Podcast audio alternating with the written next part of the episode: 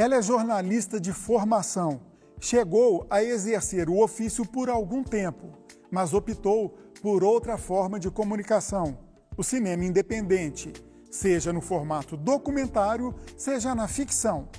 Ela coleciona prêmios nacionais e internacionais desde os primeiros documentários que produziu.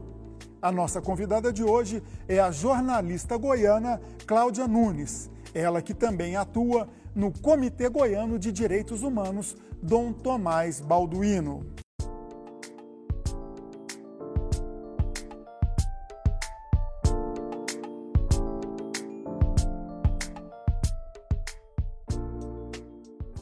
Olá, Cláudia, prazer ter você aqui com a gente no TBC Memória. Obrigada por, pelo convite. É um prazer estar aqui para falar com você, Enzo. Cláudia, vamos voltar um pouquinho no tempo. Uhum. Antes do cinema, Fala da sua vida como jornalista. Você chegou a trabalhar em várias emissoras, inclusive aqui na TBC. Sim, sim, assim, eu tive algumas experiências marcantes assim no, no jornalismo. Eu trabalhei no Goiânia Urgente, né, na antiga TV Goiás, que foi uma das primeiras é, experiências de jornalismo popular, né? O Goiânia Urgente ele estava presente nos bairros né, de Goiânia e ele tinha uma interação assim muito forte com a comunidade, né, inclusive trazendo essa realidade dos bairros para a televisão. É, um outro programa que eu fiz também que me marcou muito foi o Rodas e Motores com Fernando Campos, aí aqui na TBC, né, um programa especializado em automobilismo, eu fazia reportagem, depois fiz a edição do programa e o Fernando Campos é esse jornalista especializado, um, um, grande nome nacional, né? E ele tinha um programa que abordava o automobilismo de diversos, é, de diversos ângulos, né? E também trabalhei na Rádio Terra durante muito tempo como locutora da Rádio Terra e um programa inclusive sobre cinema que se chamava Quadra a Quadro tinha um outro programa que era o Rádio Mulher, também especializado aí nessas notícias relacionadas ao gênero, né? Feminismo, gênero, essa realidade da mulher. Bom, foi aí que surgiu sua vontade pelo cinema no quadro a quadro e também pelo seu engajamento, quando você falou de mulheres, seu cinema é um cinema muito engajado também, né? Eu atuei em algumas redações, né? E eu sempre achei assim, é, a rotina do jornalismo de redação, de você ir para a rua e ter que voltar, tipo, o jornal do meio-dia, e aí você tem que chegar e, e, fazer, né, entregar seu texto, entregar seu off, assim, eu sempre achei muito massacrante isso, sabe? Sempre gostei mais de ter mais tempo, de fazer reportagens especiais, então, assim, eu entrei no cinema pela porta do jornalismo, né? e, e assim bem já direto no documentário. Mas assim, na universidade, eu me formei aqui na UFG, na universidade eu já mexia em algumas coisas no estúdio, sabe? E sempre me interessava assim por essa coisa de experimentar com a imagem, de fazer reportagens mais longas, né, já no, no curso. Então, foi uma transição meio que natural assim. Tá, e no seu segundo trabalho, o Rapsódia do Absurdo, é, foi um documentário que ganhou prêmios. Fala um pouquinho desse, desse trabalho. O Rapsódio do Absurdo, ele é um documentário que ele fala sobre a luta pela terra, né? tanto no campo como na cidade. E ele abordou, ele traz as imagens de dois despejos que são despejos assim emblemáticos nessa luta pela moradia, né? A, o despejo dos trabalhadores sem terra da fazenda do Wagner Canhedo, eram duas mil, três mil famílias lá, então se mobilizou um contingente, uma força policial superior a esse número de famílias, e o Parque Oeste, que foi um despejo forçado que deixou marcas profundas na história da cidade, né?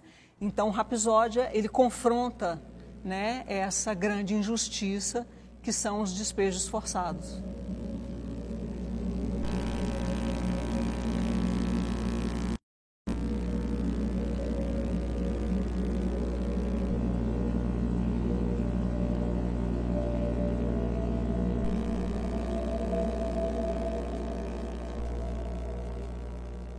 Ele foi exibido em 30 países, ele tem 19 prêmios nacionais e internacionais, um filme que circulou muito, daí eu circulei muito com o filme, né? Então, isso fortaleceu sim a, a, a minha carreira e aí consolidou no sentido assim dessa dessa vontade de aí não arredar mais pé do cinema, né? Então foi muito importante. E, e como que é o seu processo de trabalho? Você faz roteiro, produz, dirige, é, edita? Qual que é as, as funções que você exerce nos seus filmes? Olha, é basicamente di, é, direção e roteiro, mas tem alguns filmes. Eu gosto muito de edição. Alguns filmes eu me aventuro na edição, mas eu tenho um parceiro que montou grande parte dos meus filmes, que é o Érico Rassi. O Érico Rassi é diretor e roteirista também, hoje muito mais diretor e roteirista, é, mas ele esteve comigo em todos esses filmes, O Dono da Pena, Rapsódio do Absurdo, O Número Zero, que fala sobre meninos e meninas em situação de rua. Fala um pouquinho do Número Zero.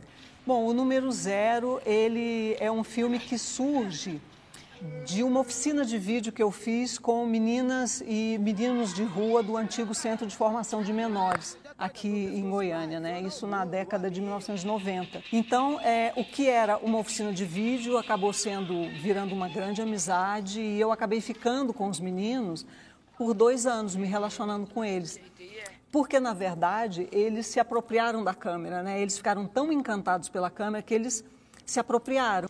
Parede, só vai fumar um negócio aqui agora. Parede, parede. Parede. Filma esse daqui. E aí não tinha como dizer não, né? A câmera passava de mão em mão. Grande parte das cenas do filme são cenas que também foram feitas por eles. E o filme, ele consegue captar, assim, com muita sensibilidade, essa...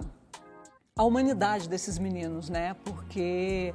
É, populações em situação de rua, essas populações vulneráveis, invisíveis, né, muito marginalizadas, elas é, o processo da invisibilidade é isso, né? Desumaniza aos olhos da sociedade, né? Quem vê os filmes que você e outros cineastas que trabalham na mesma linha sua é, produzem, que, onde são mostrados esses filmes? A gente tem uma produção é, importante de filmes, documentários, ficção, animações, mas a gente tem um problema na circulação e na exibição. Né? Durante muito tempo, as salas de cinema estiveram dominadas muito pelo cinema americano, né?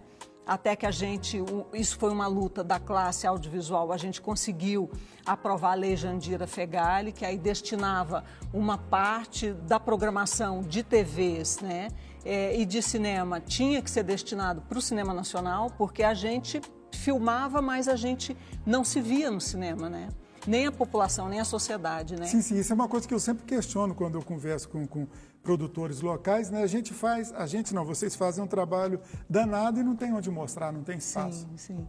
Isso, é, apesar disso, isso foi se modificando, né? Hoje a gente tem alguns, alguns espaços assim que se dedicam a divulgar essa produção goiana, por exemplo, Cinecultura, né? Que é um cinema público importante, né? E a gente tem algumas outras é, iniciativas itinerantes ligadas aos festivais, o Goiânia Mostra Curtas, por exemplo. Aí a gente vai ter os festivais, né? Como principal circuito exibidor, exibidor desse cinema que a gente produz. E as plataformas de streaming, elas também são uma porta para, a produção independente? Foram criadas iniciativas de né, cinema em casa, por exemplo, né? As pessoas tiveram que encontrar alternativas para o momento do confinamento, né? Então, nesse sentido, acabou que impulsionou um pouco a produção. Mas o que a gente tem ainda não é o ideal, né? Nós temos Netflix, Prime, que são as multinacionais. É. E essas outras plataformas, vocês conseguem acesso nos dois lados ou fica restrito mais a essas é, paralelas, digamos assim? Olha, depois que é, a, com a lei né, que pede essa cota, né, é, que destina uma parte aí da produção de TV, e isso entra né, os streamings também. Ah, entra também. É, entra também porque eles passam a, a promover parcerias com produtoras nacionais, né? E aí passam a se interessar por essa produção, porque assim isso possibilitou um maior exercício, né? E aí com esse exercício a gente começa a desenvolver linguagem, né? E aí isso passa a chamar atenção. E aí a gente consegue criar ambientes né, em que, de coprodução e ambientes assim de parceria. Então, é, acaba que a gente também começa a alcançar essas grandes plataformas que é, têm também financiado a produção. Ah, eu falei agora um pouco da questão indígena, você tem documentários né, nessa linha também. Fala um pouquinho disso. É o documentário mais recente, que é uma parceria minha com o Érico Rassi. O Érico e eu, a gente dirigiu e fez o roteiro né, do Resplendor. O Resplendor, ele conta a história do presídio indígena da ditadura militar. Né? Era um, um capítulo assim muito obscuro. Onde era esse presídio? Em Resplendor, em Minas Gerais, Minas. no território Krenak. Né? Então eles construíram esse presídio e para encarcerar exclusivamente indígenas, né? Então, assim, o que o filme revela é que não havia apenas uma estrutura de opressão e repressão para é, militantes de esquerda na cidade, né? No campo também houve uma repressão semelhante aos povos indígenas, porque os povos indígenas eles se colocavam, é, eles enfrentavam as grandes obras da ditadura militar. Né? Então, eles eram um obstáculo.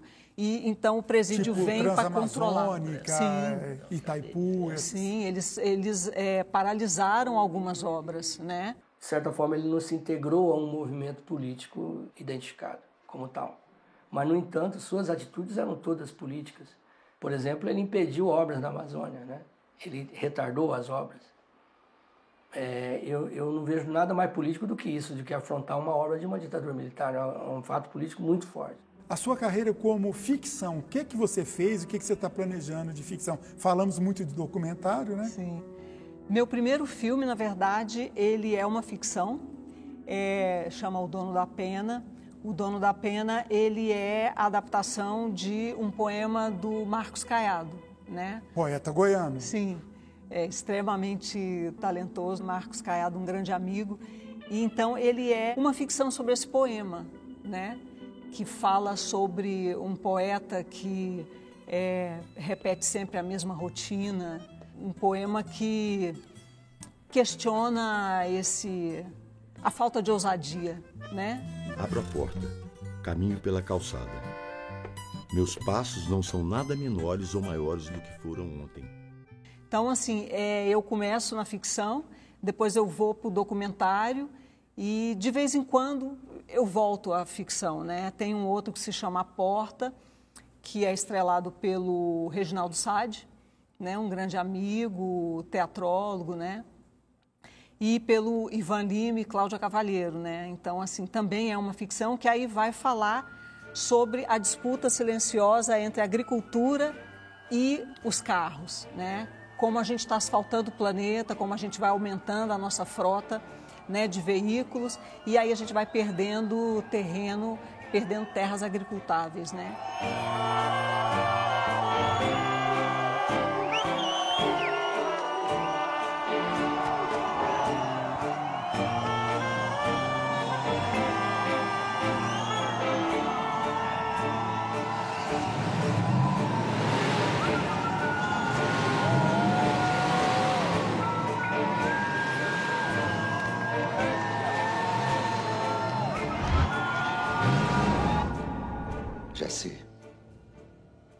Eu vou abandonar as pistas. Tem um que eu estou finalizando que se chama Como Fazer uma Máscara Antigás. É uma mistura de ficção e, e documentário. Esse está em finalização já há algum tempo. Vamos esperar para ver em breve, então. Cláudia, okay. nosso tempo acabou. Agradeço muito a sua participação. Muito, obriga muito obrigado por ter estado com a gente aqui. Imagina, eu que agradeço. TBC Memória, ajudando a preservar a história de Goiás.